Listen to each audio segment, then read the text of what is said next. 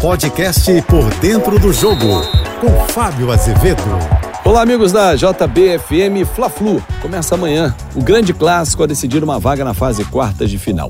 O eterno dramaturgo, escritor, jornalista Nelson Rodrigues, certa vez escreveu que o Flamengo e Fluminense, o Fla-Flu, começou 40 minutos antes do nada, mas amanhã tem hora para começar, 9 horas. E é o primeiro jogo. Não tem vantagem, se der empate nos resultados, né?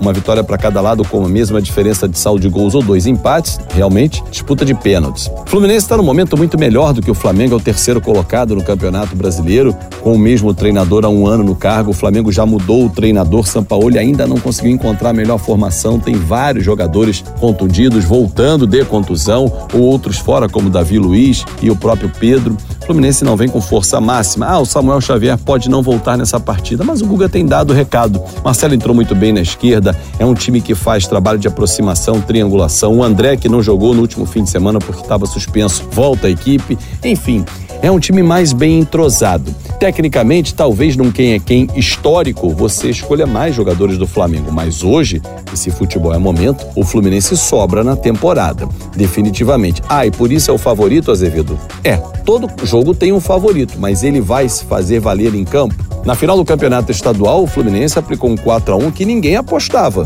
Poderia até apostar numa vitória tricolor, mas não pela diferença de gols, pelo baile, pelo chocolate dado dentro de campo. Com um time que mandou na partida que efetivamente fez valer o 4 a 1 Fluminense. O Fluminense não construiu por acaso aquele placar, com jogadas bem trabalhadas, com um ataque que é mortal.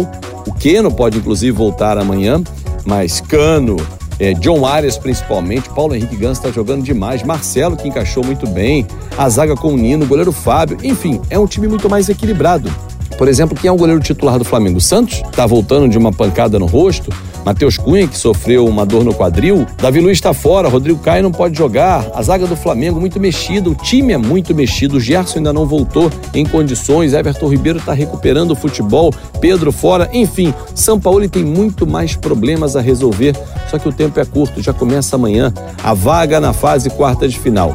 E não seria problema, na minha visão, o Flamengo ficar fora da Copa do Brasil. Aí você vai dizer: que isso, Azevedo? Time não pode abrir mão de uma competição. Talvez nesse estágio que o Flamengo está, ter três competições atrapalhe, porque quem muito quer, nesse momento, pode ficar sem nada. E o Flamengo ficar só com o Campeonato Brasileiro será um enorme prejuízo, porque sempre no orçamento rubro-negro a contabilidade aponta para chegar até as fases finais, pelo menos as semifinais de Copa do Brasil e Libertadores. Será que o Flamengo vai chegar? Eu sou o Fábio Azevedo, a gente se encontra sempre de segunda a sexta-feira no Painel JB, primeira edição, 8h35 da manhã, Painel JB, segunda edição, 5h50 da tarde. Claro, nas minhas redes sociais, Fábio Azevedo TV. E é sempre um prazer encontrar com você. Até lá! Você ouviu o podcast Por Dentro do Jogo.